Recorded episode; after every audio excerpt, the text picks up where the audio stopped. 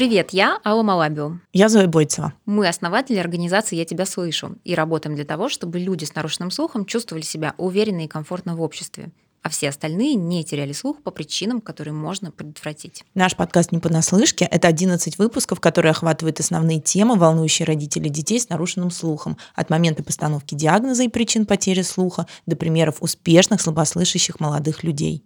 Здравствуйте, уважаемые слушатели. Меня зовут Ермолаева Евгения. Я работаю в Санкт-Петербургском институте раннего вмешательства, являюсь заместителем директора и клиническим психологом. Здравствуйте, уважаемые слушатели. Меня зовут Антон Мочелов. Я врач-сурдолог Национального исследовательского центра оториноларингологии слышащие родители обычно спрашивают, боже, как он выйдет замуж, а что он будет делать, клеить коробки. Ну, в общем, много-много заблуждений людей, которые впервые увидели глухого ребенка. И один из часто встречающихся вопросов – это а, как бы, а кому бежать-то? Кто вот этот специалист или специалисты, которые должны работать с ребенком? Или вот он сейчас ничего не слышит, он глухой, давайте подождем, что там с ним делать, разговаривать, заниматься. Вот сейчас мы его слухопротезируем и начнем. И вот на вот эти вопросы мы сегодня с вами как раз хотим ответить. Поэтому первый мой вопрос вообще, а, куда бежать после постановки диагноза ребенку?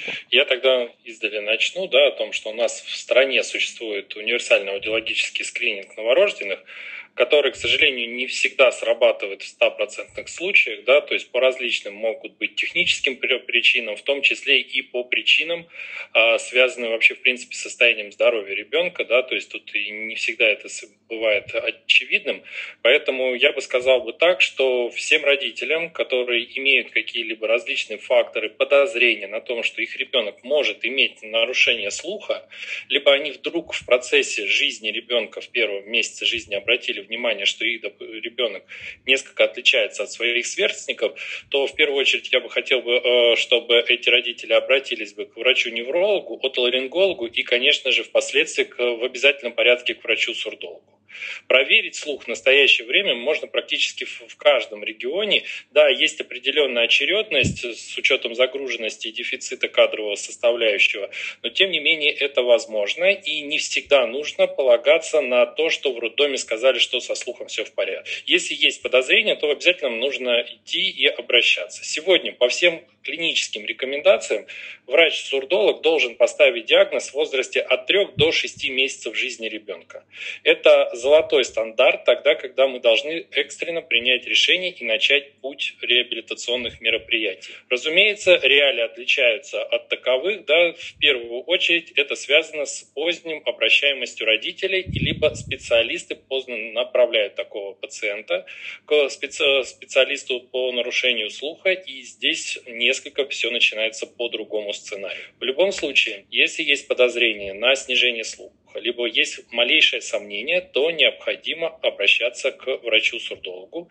Это может быть не обязательно а какие-то федеральные учреждения, это могут быть и а, сурдологические центры региона, а, кабинеты, которые могут подсказать, куда обратиться далее. Сегодня еще специалисты функциональной диагностики выполняют обследование слуха, а, если в регионах не представлена таковая служба по сурдологии.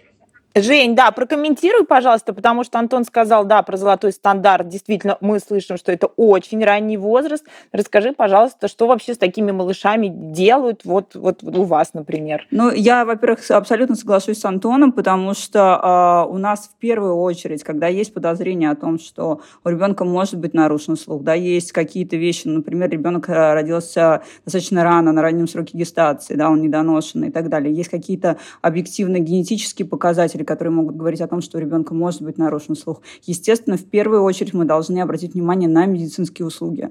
То есть а, а, та самая ранняя диагностика, о которой сказал Антон, это обязательно а, неонатальный скрининг. Не нужно уходить из роддома, если вдруг по каким-то причинам его не провели. Нужно на этом настаивать обязательно, потому что это обязательная услуга, которую обеспечивает нас государство.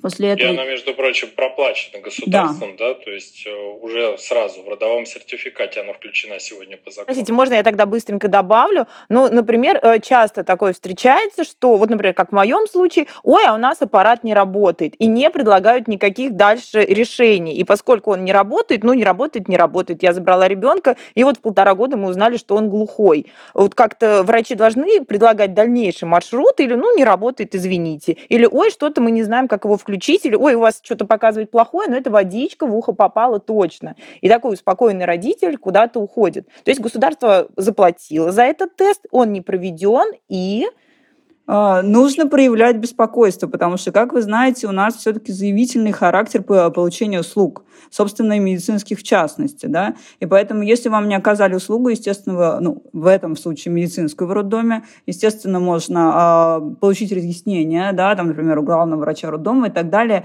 но лучше не тратить время. Если вы видите, что вам не готовы вот в данной конкретной медицинской организации оказать эту услугу, э, есть альтернативные варианты, их можно получить. В любом крупном городе есть обязательно сурдология онкологический центр, обязательно есть э, то, что сказал Антон, кабинет и так далее. А вообще проверка слуха и зрения – это стандартная база, которую необходимо сделать, и не только в роддоме. Даже если ребенок прошел скрининг в роддоме, все показало более-менее хорошо, ну, вообще такая общечеловеческая рекомендация. Сделайте это еще раз в три месяца. Ну, это, это можно сделать э, по направлению врача по ОМС, а если есть показания. Если показаний нет, но есть какие-то объективные беспокойства, а, то это можно сделать в любом случае платно, это стоит э, абсолютно недорого. Я не знаю, Антон, как в Москве, какой порядок цен, ну вот, например, в Петербурге это полторы тысячи рублей. Ну, то это, извините, это счет, э, ну, среднего, не знаю, чека семьи в Макдональдсе. Мне кажется, это можно себе позволить э, для того, чтобы убедиться, для того, чтобы действительно не упустить вот это важное время. Ну и дальше, то есть, когда у нас диагноз подтвержден, опять-таки, первая очередь это получение медицинских услуг. Мы должны разобраться с тем, есть ли какие какие-то медицинские возможности коррекции этого нарушения, например, та же самая кохлеарная имплантация или какие-то другие вещи. В любом случае, дальше мы начинаем получать уже разного рода другие услуги. Как вы знаете, у нас есть три ведомства. Это здравоохранение, образование, социальная защита. И если у нас установлен диагноз, в первую очередь мы можем получить, естественно, инвалидность по этому диагнозу. А почему важно получать вот этот вот статус ребенок-инвалид? Потому что за этим следует все-таки а, конкретные, опять-таки, получение конкретных услуг реабилитационных, социальной реабилитации. А, это а, бесплатные аппараты, это какие-то вещи другой реабилитации и так далее. Кроме всего прочего, предлагается уже для более старших детей, к сожалению, у нас образование берет детей с нарушенным слухом достаточно поздно, хотя по 273 закону об образовании э, образовательные услуги положены с двух месяцев, но рассчитывать на то, что семья получит качественные образовательные услуги раньше двух лет, мне кажется, не приходится. Но, может быть, где-то в каких-то образовательных организациях что-то есть для более раннего возраста. И поскольку у нас вот такая ситуация, то есть когда мы получили диагноз, когда мы вместе с врачами начинаем разбираться, какие есть возможности медицинские для того, чтобы скоррегировать это состояние, а, не нужно дальше ждать и полагаться только на медицину. Потому что в любом случае, даже если это будет кохлеарная имплантация или это будет а, какие-то другие вещи, а, не знаю, там настройка аппаратов и так далее, но ребенок развивается ребенок развивается согласно онтогенезу, а, есть э, понятные вехи развития. И если в определенный а, возраст ребенок, его головной мозг не получает необходимую стимуляцию, а мы знаем с вами, что мозг формируется под воздействием опыта, то есть у нас есть нейроны, которые заложены с рождения, их определенное количество, есть определенные базовые э, нейрональные вот эти вот сети связи, но все остальное формируется под воздействием опыта.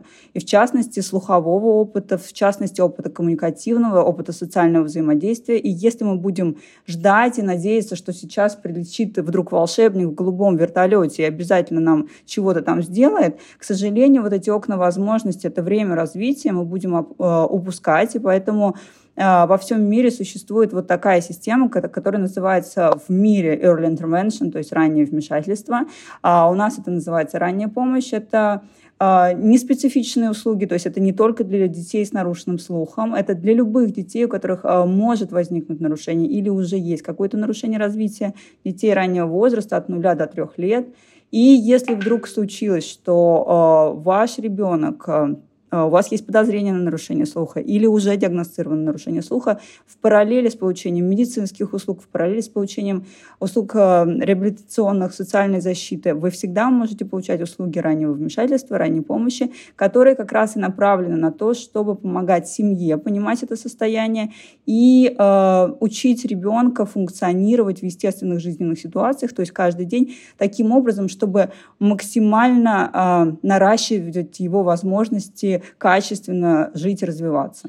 Антон, а расскажите, пожалуйста, а вот как у нас обстоит с этим дело? Вот, например, вы просто много ездите, да, по России, вы работаете в Москве, во многих-многих городах. Как у нас вообще обстоит дело с ранним вмешательством? К сожалению, у нас существуют достаточно большие проблемы на территории России, в принципе, с оказанием, ну, сейчас мы говорим о сурдологической помощи населению, да, то есть у нас а, достаточно большой дефицит кадровый состав, кадрового состава по врачам-сурдологам в стране. И сегодня у нас как раз в рамках нашего центра мы выезжаем по регионам и смотрим, как это организовано в регионах. А могу сказать о том, что ситуация достаточно плачевная, потому что в основном диагноз устанавливается ну, от трех лет, да, то есть первые три года а, родители даже в каких-то случаях сами не обращают внимания на то, что их ребенок мог, может иметь отклонение со стороны слуха.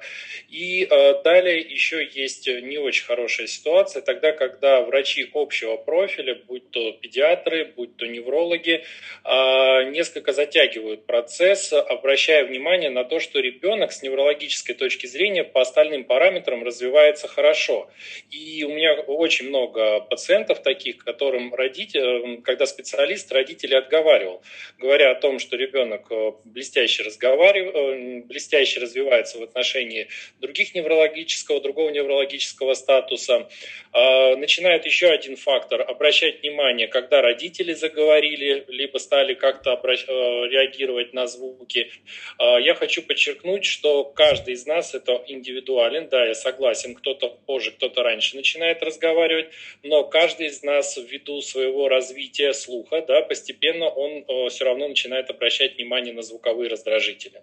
И здесь, конечно, новорожденный ребенок и ребенок, который 3-6 месяцев, они по-разному реагируют на речевые и неречевые звуки, но так или иначе, да, то есть бытовые звуки, бытовая ситуация всегда создаст э, предпосылки для того, чтобы понять, как вообще ребенок реагирует на эти звуки.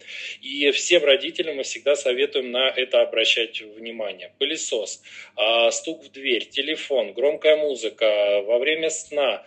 А, это все создает некую настороженность у родителей для того, чтобы понять, а что происходит.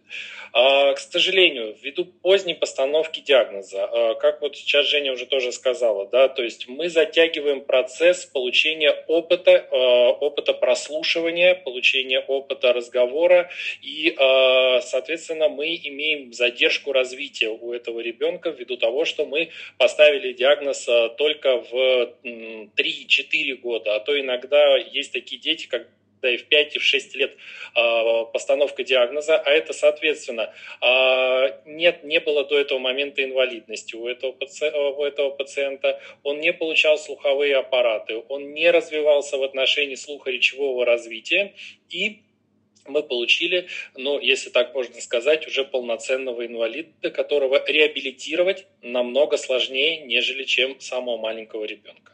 И когда мы разговариваем с родителями, которые имеют, ну, которым постановка диагноза осуществилась в возрасте до одного года, я всегда говорю о том, что в принципе нам сейчас требуется не очень много усилий для того, чтобы запустить все механизмы э, в организме, чтобы ребенок развивался полноценно, особенно если мы не имеем дополнительных неврологического какого-то статуса у этого пациента. И правильно ли я понимаю, что, например, если диагноз поставлен в 4 года, такой ребенок уже пролетает вне ранней помощи? Женя, вот как да, у вас в институте? Да. А, дело в том, что ранняя помощь это как раз а, помощь, которая направлена на детей от нуля до трех лет. Почему? Потому что существуют так называемые сензитивные периоды или окна возможностей. То есть а, периоды, когда головной мозг нацелен на то, чтобы развивать ту или иную свою функцию. И вот если мы говорим о сензитивных периодах и окнах возможностей, возможности относительно развития слуха, то вообще они начинают закрываться, ну, как бы от 6 месяцев до года. То есть таким образом, это не значит, что все мы ничего не можем сделать, но самый чувствительный период, когда нейроны головного мозга настроены на то, чтобы а, формировать нейронные связи под воздействием входящей слуховой информации, для того, чтобы учиться слышать, слушать, различать фонемы, а, понимать а, фонемы родного языка, потому что вы знаете, например, ребен... Э, дети до 6 месяцев, они различают фонемы всех, ну, просто всех языков мира. К 6 месяцам эта возможность закрывается меняется. И, например, китайский ребенок не будет очень хорошо различать фонемы английского языка. Мы, например, не различаем фонемы а, китайского языка и так далее. Почему? Потому что у нас был другой опыт. И поэтому, если мы говорим, я совершенно согласна с Антоном, если мы ставим диагноз а, в 3 года, в 4 года, а это на самом деле очень вопиющая сейчас ситуация по России, к сожалению, а, мы не говорим о крупных городах, но в а, небольших региональных а, историях просто нету. То есть, когда мы читаем курсы для специалистов по ранней помощи, Первая задача, то есть первый этап – это дифференциальная диагностика. Когда к нам приходит ребенок, например, недоношенный ребенок, или с подозрением, что у него есть э, расстройство аутистического спектра, в первую очередь мы должны провести дифференциальную диагностику, то есть померить слух. Потому что есть всякие разные нарушения слуха. Та же сенсоневральная тугоухость, да, когда ребенок, видимо, слышит какие-то неречевые звуки, но речевые звуки он не может различить. И это совершенно другое направление работы, чем э, то направление работы, как сказал Антон, а, для детей с неврологическим э, компонентом нарушения. И поэтому, к сожалению, специалисты и профессионалы, они просто не знают вот этих тонких нюансов. Плюс ко всему, они реально не знают, куда направить, где есть такие а, вообще специалисты, где есть сурдологи, где есть аудиологи, что это за зверь такой. И приходится очень много тратить времени объяснять, что это обязательно первым делом, когда вы открываете службу ранней помощи, вы должны знать, где на территории обслуживания у вас есть хотя бы один аудиолог или сурдолог. Да, может быть, это будет где-то в большом крупном городе, но вы должны направлять туда детей, потому что без этого этого вы просто не сможете работать, вы будете не понимать, какое направление помощи какому ребенку нужно оказывать. И, к сожалению, сейчас и в сурдологической, э, только для детей с нарушенным слухом, трудности большие, поскольку ранняя помощь, еще раз говорю, направлена на всех детей, она сейчас очень сильно развивается. За последние пять лет это просто невероятный скачок, и мы сейчас готовим нормативно-правовую базу по ранней помощи, и она будет закреплена, и уже есть стандарты, которые а, распространены. Но, к сожалению, а, сейчас самая основная проблема – это неготовность профессионального поля. Ну, кроме того, что нет нормативно-правовой базы, которая должна быть принята, а, но нету профессионального поля. И мне кажется, вот эта вот история, то есть, например, почему сейчас родители очень сильно обеспокоены вопросами детей с расстройством аутистического спектра, потому что проводятся огромные информационные кампании, потому что, если вы видите, у нас э, в определенный день все загорается синим светом. Про это очень много говорят, про это знают. Окажется такое нарушение развития, как э, нарушенный слух, оно существовало всегда, да что же про него говорить? А ведь это тоже очень серьезная вещь, при этом не требующая огромных вложений реабилитационных, потому что если мы начнем рано, достаточно рано, мы начнем в 3-6 месяцев, мы подготовим семью, а мы научим маму правильно общаться, коммуницировать, взаимодействовать, мы вложим в эту реабилитацию ну, вообще несопоставимое количество усилий. И если мы поставили диагноз в 4 года, мы уже понимаем, что, скорее всего, человек не будет пользоваться речью для коммуникации, а он будет пользоваться альтернативными средствами для коммуникации, и поэтому ему придется просто значительно труднее в мире, где люди остальные слышат. Антон, хочу да. задать вам вопрос. Очень хочется сейчас каких-то хороших новостей. Может быть, у вас они какие-то есть? Э, ну, на самом деле, в настоящее время также ведется разработка нормативных правовых документов для того, чтобы своевременно мы получали какую-то информацию.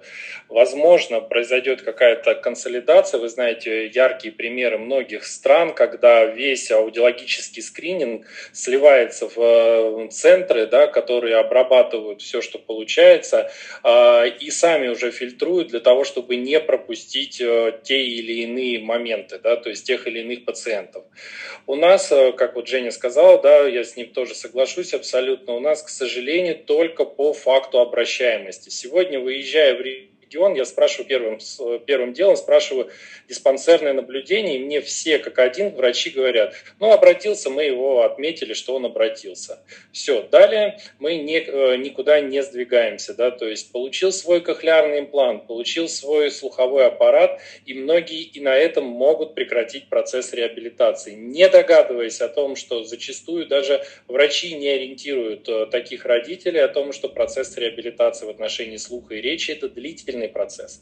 И у нас раньше были показания такие, да, то есть замотивированность родителя а, к длительному процессу реабилитации после слухопротезирования любым способом. Сегодня этого, к сожалению, нет, потому что мы идем по принципу а, помощь должна быть доступна каждому гражданину России, но, а, может быть, это несколько неправильно, да, но я считаю, что пусть лучше кто-то получит два импланта, либо более качественные слуховые аппараты, чем человек, который абсолютно абсолютно отрешен от социума, не собирается нигде реабилитироваться и продолжает использовать жестовый язык для коммуникации.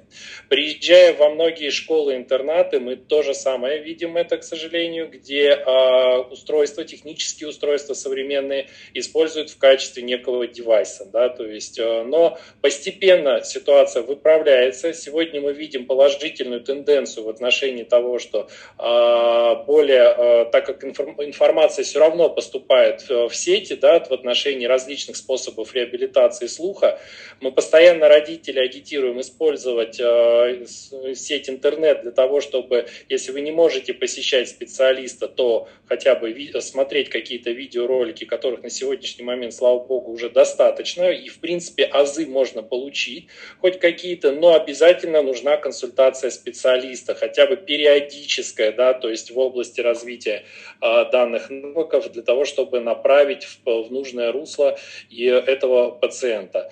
Ну и вот если из положительного, то да, мы надеемся, что удастся сконсолидировать да, весь аудиологический скрининг, который тоже имеет достаточно большие провалы, а законодательно в том числе.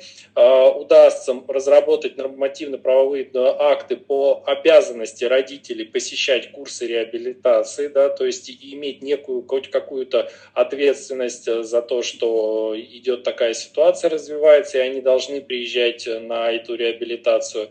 Ну и, конечно же, это кадровая подготовка, Евгения тоже об этом говорила, потому что это сегодня в нашей стране это достаточно большая прореха, да, то есть э, тогда, когда наши специалисты зачастую не готовы просто и тоже не знают, куда, э, куда направить пациента. Вот он к ним э, обращается к ним на прием, и дальше он замыкается на этом же уровне этого учреждения. К сожалению, это мы сталкиваемся с этим повсеместно и не только в Сурдоне. А, какое-то время назад мы все очень много говорили, слышали про междисциплинарные команды, как это важно и нужно. Но, как я понимаю, что, к сожалению, по-прежнему вот такой вот какой-то комплексной системы не создано. Да? То есть каждый специалист подобен флюсу. Он свое отработал, а дальше уже трава не расти. Хотя, как я понимаю, Жень, а, прокомментируй, пожалуйста, как вот происходит в мире вот это вот междисциплинарное, вот это вот а, объединение специалистов вокруг семьи, вокруг ребенка. Э, ну, на самом деле, нельзя сказать, что у нас совсем этого сейчас нету, да, хотя бы в рамках ранней помощи это сейчас происходит, однако в общем глобальном понимании вот эта преемственность систем, когда то, что сказал Антон, когда у нас есть диагноз, когда информация про пациента поступает э, консолидированно и в э, учреждение здравоохранения, в э, учреждение социальной защиты, и в образовательное учреждение, например, как мы видели опыт Швеции. Как только диагностируется в роддоме, что у ребенка нарушенный слух, информация сразу же рассылается во все эти учреждения организации, и эти специалисты собираются вокруг ребенка, потому что детский садик знает, что через два года ребенок придет ко мне, и мне нужно к этому подготовиться, мне нужно знать информацию про этого ребенка. Реабилитация понимает, что сейчас ребенку, например, поставят кохлеарный имплант, и мне нужно тут же начать оказывать ему реабилитационные услуги для того, чтобы научить его пользоваться слухом, потому что одно дело имплант, другое дело научиться с этим имплантом жить. А, и это взаимодействие систем. И э, скандинавские страны, конечно, они ну, просто впереди планеты всей, то есть там это полная информационная система, это государственная политика, которая а, поддерживает такого человека на протяжении всей жизни. То есть, когда заканчивается раннее вмешательство, а, ничего не заканчивается. Если человеку необходимо продолжать получать реабилитационные услуги, он их продолжает получать. Образовательные услуги, потом услуги не знаю, профессионального образования и так далее. А, к сожалению, в России у нас действительно, как сказал Антон, если у нас кто-то что-то продиагностировал, а, получить комментарий или направление о том, что вы знаете, после этого шага вам нужно сделать вот этот шаг, вот этот шаг, и дальше там глобальный шаг будет вот такой вот, никто не может прокомментировать, потому что вот эта общая система, она совершенно совершенно еще в зачаточном состоянии. Слава богу, мы сейчас последние годы хотя бы начали об этом думать. Потому что раньше вообще было, ну, а зачем? Я же сделала свой кусок работы. И вот сейчас, к сожалению, да, вот этот вот э, междисциплинарный, межведомственный компонент ложится на плечи родителя. Родителю приходится собирать вот эти крупицы услуг, о том, о чем Зоя, ты как раз сейчас нас и спрашиваешь, а куда же обращаться? И, конечно, это не прерогатива родителя. В нормальной, развитой системе эта система должна предлагать родителю вот этот вот путь. К сожалению, у нас сейчас два направленные процесса. С одной стороны, система начала понимать о том, что ей необходимо это делать, но пока не понимает, как, как, как это все выстроить. Но процессы идут, и это замечательно. С другой стороны, действительно, родители, которые получают больше информации, которые понимают о том, что э, нужно получать и медицинские услуги, но за медицинскими услугами следуют какие-то другие услуги, услуги. И, конечно, вот эта вот возможность нахождения, то, что вы сейчас, например, как некоммерческая организация представляете вот эту информацию о том, что не нужно останавливаться на диагнозе. Во-первых, его обязательно нужно получать. Не нужно думать, что если вы прошли скрининг, все хорошо. Перепроверьтесь. Если есть подозрение, перепроверьтесь. Если вы перепроверились, и вы увидели, что что-то идет не так, пожалуйста, э, обязательно вы должны получить и медицинские услуги, и услуги реабилитационные. Это может быть э, услуга соцзащитная, это может быть э, медицинская реабилитация как сурдологический центр, это может быть совмещение услуг, это может быть ранняя помощь, и должна быть ранняя помощь, э, которая поможет подготовиться к образовательному процессу. Вы обязательно должны думать, в какой детский садик пойдет ваш ребенок. Это может быть обычный образовательный детский садик, который подготовлен и адаптирован для ребенка с нарушенным слухом. Это может быть специализированная образовательная организация, организация и так далее. Об этом нужно задумываться сразу же и сразу же искать те ресурсы, которые вы можете объединить вокруг своего ребенка. Ну а если говорить вокруг о, о междисциплинарной команде, например, раннего вмешательства ранней помощи, то когда ребенок попадает в систему ранней помощи, а мы знаем, что ребенок не развивается вот просто только в области слуха. Если нарушается слух, а, у нас может быть нарушена область коммуникации речи, естественно, познавательная сфера, у нас могут быть нарушены исполнительные функции, области самообслуживания, обслуживания, межличностного взаимодействия. И для того, чтобы понять, вот как нарушенный слух сказался на развитии данного конкретного ребенка. Может быть, у этого ребенка нарушена только коммуникация, и мы будем заниматься исключительно вопросами коммуникации. А у какого-то другого ребенка, может быть, из-за того, что нарушен слух, нарушена еще область, ну, например, познавательные или исполнительные функции, или все эти области. И вот для того, чтобы понять и оценить, зачастую одного специалиста недостаточно, потому что если мы посмотрим, за коммуникацию у нас отвечает ну, обычно логопед. За познавательную сферу у нас отвечает психолог, за исполнительные функции у нас отвечает, ой, извините, за познавательную сферу педагог исполнительной функции психолог. И вот для того, чтобы максимально точно оценить состояние ребенка, возможности семьи, возможности ребенка, его а, последующий план, каким образом помочь ему вот с тем состоянием, которое у него есть, а, жить каждый день и жить качественно, для этого нужна междисциплинарная команда. И к нашему большому счастью, вот ту систему ранней помощи, которая сейчас заводится в Российской Федерации, она как раз основана на понимании вот этой вот междисциплинарной команды, когда в службе работают энное количество специалистов, которые объединяются вокруг конкретного клинического случая и решают вот эти вот важные вопросы. К сожалению, более широкая система. Мы сейчас только думаем, как я уже сказала, как ее наладить, как наладить вот это межведомственное взаимодействие с разными организациями.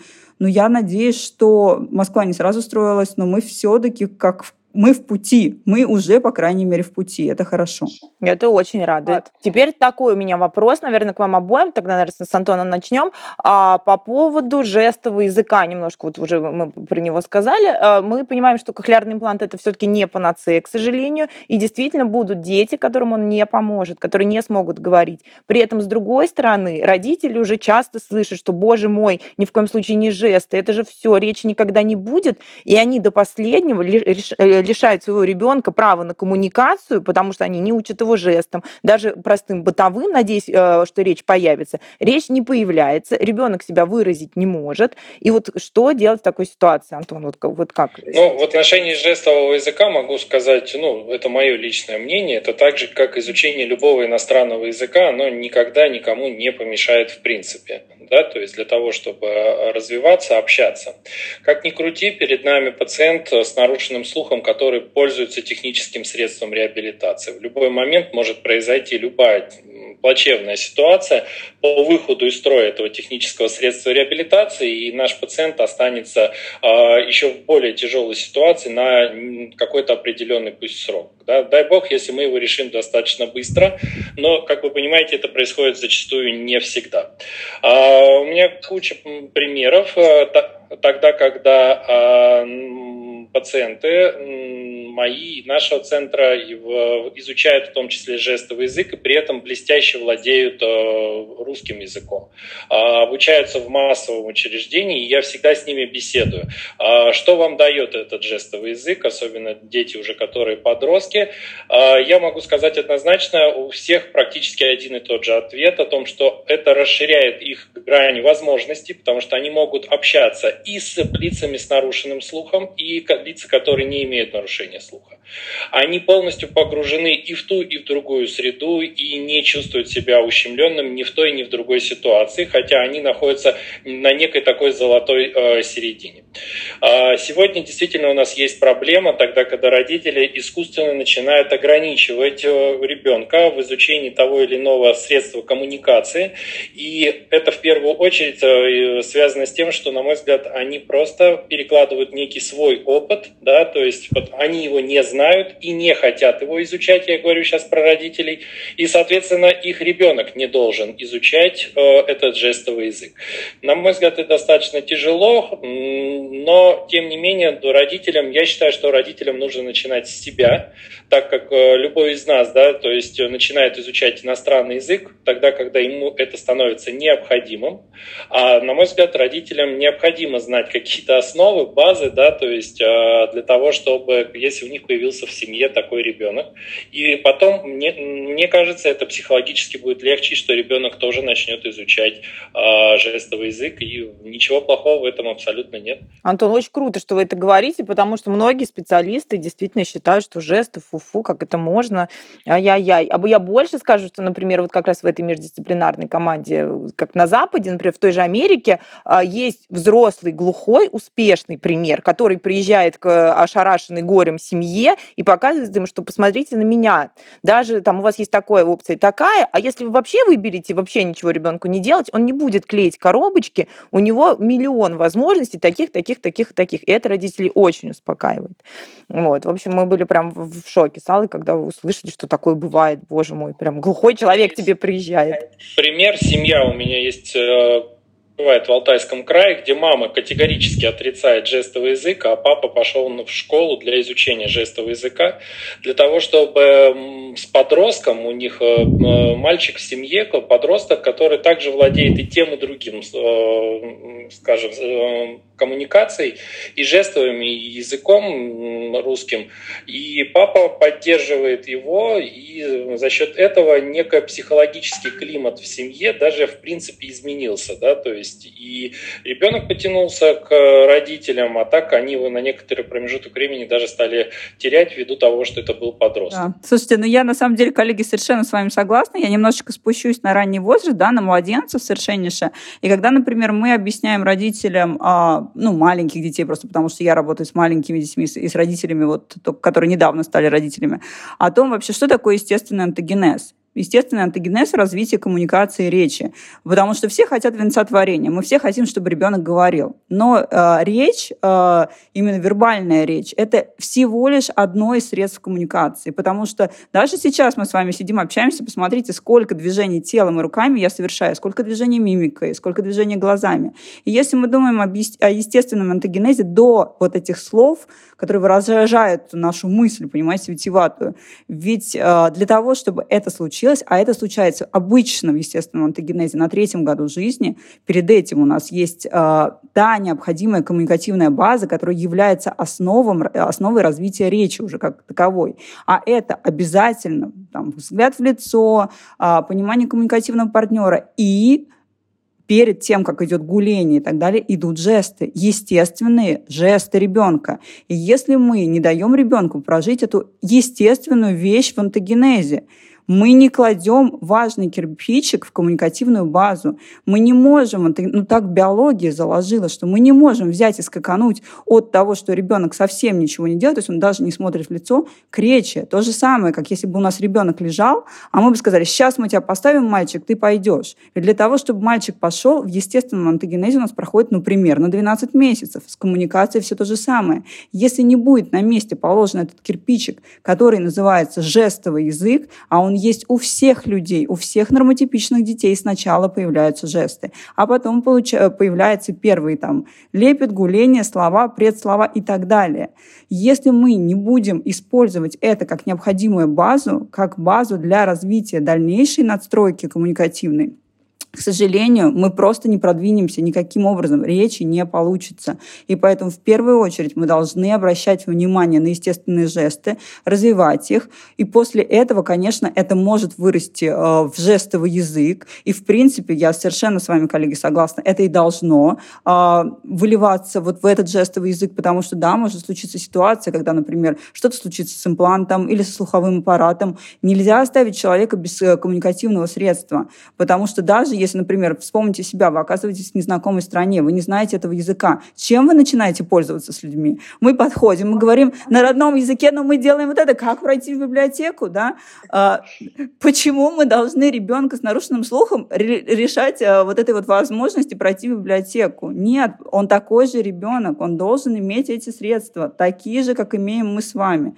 И поэтому, ну, обычно в здравой логике люди начинают думать и понимают, что э, лишение решение этого оно как раз не приведет к тому, чего люди хотят, а родители хотят именно той самой речи. Оно, наоборот, затормозит этот процесс. Мы же этого не хотим, мы этого не хотим. И поэтому, конечно, а, вот эти средства, которые, опять-таки, заложены у нас природой, нельзя избегать. Золотые слова. Э, согласен. Еще есть один такой пример, про который я бы хотел бы проговорить.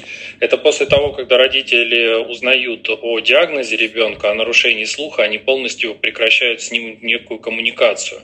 И когда я ставлю впервые диагноз и коллегам всегда говорю о том, что нужно настаивать для того, чтобы родители продолжали коммуникацию с ребенком, потому что ребенок считывает эмоции, ребенок видит эти же жесты, у ребенка развиваются другие сенсорные функции, функции, да, которые помогают ему общаться. Есть эм, колоссальное множество исследований, в том числе в одних из странах это продолжать петь колыбельные песни ребенку, несмотря на его диагноз, а, и так далее, и так далее, даже если нет еще технического средства реабилитации. Это как раз вот про то, что Евгений говорил, да, то есть э, закладывается, на мой взгляд, тот самый кирпич, да, который позволяет ребенку в дальнейшем э, развиваться. И если уж еще так глубже в анатомию скакну, э, э, копнуть, то э, самый э, активно развивающийся орган в организме ребенка до одного года – это мозг, который увеличится в два раза с момента рождения ребенка. То есть э, это как раз говорит о том, что вся закладка всех функций происходит там именно в первый год жизни, да, то есть и насколько важно развить ребенка всесторонне, э, несмотря на те или иные проблемы, которые, с которыми он родился. Я тут совершенно согласна, да, с Антоном, еще быстренько, да, вот вброс э, в пользу вот этой вот коммуникации, э, потому что, опять-таки, если мы вспомним с вами, как учится маленький ребенок, а это исследовано, ну, просто миллион исследований, которые есть во всем мире, и у нас, там даже начало Выгодский, а, маленький ребенок учится посредством четырех модальностей. Это наблюдение, это копирование, это игра и общение – и если мы решаем ребенка какой-то из четырех модальностей обучения, то есть э, возможности головного мозга учиться, мы понимаем, что мы просто э, нарушаем, опять-таки, все те права ребенка и все возможности ребенка.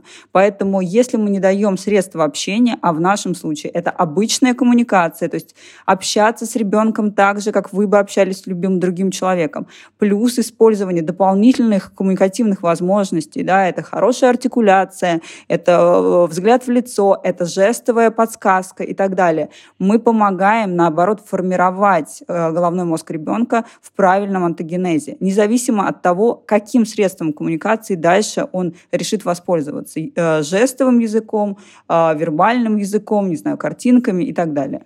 Да, Спасибо вам огромное. Немножечко я уже, дорогие коллеги, вашим временем злоупотребила, поэтому вот буквально по две минутки мы спрашиваем всех наших и гостей, и экспертов, задаем им последний финальный вопрос. Нарушение слуха у ребенка – это страшно? Нарушение слуха э, у ребенка – это абсолютно не страшный диагноз, какая бы степень, какая бы форма тугоухости не стояла. И об этом я всегда доношу родителям. Сегодня э, с этим можно работать, это можно исправить, и проблем никаких не будет в принципе у этого ребенка. А, я на самом деле соглашусь с Антоном, потому что понятно, а, рождение любого ребенка, независимо нормотипичного или с какими-то нарушениями развития, это всегда непросто, это всегда тревожно, особенно если это первый ребенок. А, но очень важно смотреть на ребенка как на просто ребенка, ребенка, который приносит радость. Вы же его рожали для этой радости и удовольствия воспитание любого ребенка связано со страхами, тревогами, а, когда-то гневом, какими-то негативными эмоциями. Но когда вы смотрите в, во временной перспективе, и вы смотрите на этого маленького человечка, гордитесь его успехами, понимаете, что это ваше, ваше творение, это вы воспитали, вы заложили вот это все, а, никакой ребенок не отличается, а, ни один ребенок не отличается от другого. То есть любая мать, смотря на своего ребенка, независимо, это ребенок с нарушенным слухом, ребенок с синдромом Дауна, а, ребенок гениальный музыкант. Мы все любим наших детей. А, ребенок с нарушенным слухом – это просто ребенок. А, возможно, сначала это как-то воспринято более тревожно, но это всего лишь маленький кусочек вашей жизни. А дальше, когда вы пройдете этот путь, вы посмотрите и скажете, как здорово, что у меня вот такой замечательный малыш. Пожелаем этого всем родителям, которые нас сейчас слушают, и вообще всем-всем-всем. Но, наверное, немножечко я подытожу, да, родители дорогие, не расслабляйтесь, от вас зависит многое, но, к счастью, Россия не стоит на месте, научное сообщество идет вперед, и, возможно, нас ждет прекрасное междисциплинарное будущее. Не так ли, Антон? Согласен. Я надеюсь о том, что мы увидим в ближайшее время уже какие-то прорывы, потому что действительно мы за очень короткий срок э, все равно идем большими шагами в при поддержке различных родительских объединений, специалистов, различных э, других профильных организаций. А на нас обращает внимание, наконец-то, и Министерство спорта, и Министерство социальной защиты. Ведь э, нужно понимать, что это все разные системы, которые работали друг от, э, друг от друга раздельно. И никому, никому не приходило в голову объединиться в одну систему для того, чтобы эта машина поехала с большей скоростью и для того, чтобы она приносила э, больше пользы. Это был подкаст «Не понаслышке» о нарушениях слуха у детей. Над подкастом работали основатели организации «Я тебя слышу», я Алма Лабио. Я Зоя Бойцева. А также команда подкаст-студии «Две дорожки». Проект реализован при поддержке Фонда президентских грантов.